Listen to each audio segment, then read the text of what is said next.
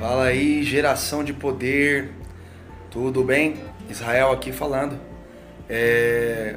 Quero compartilhar rapidamente com vocês aqui uma reflexão breve sobre inteligência emocional.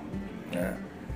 Há um tempos atrás estava refletindo né, que nós somos cercados de circunstâncias positivas, negativas, de circunstâncias que acabam nos atrapalhando, influenciando na nossa vida eu tô aqui na casa da minha mãe, onde foi um lugar onde nós vivemos muitos momentos bons, muitos momentos ruins, muitas histórias boas, muitas histórias negativas.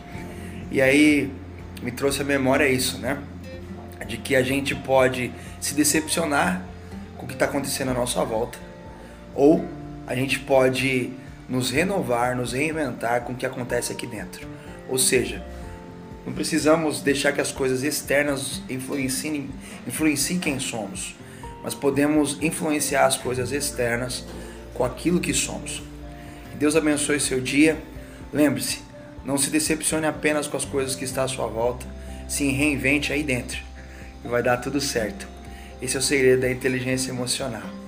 Um grande abraço, graça e paz. Deus abençoe.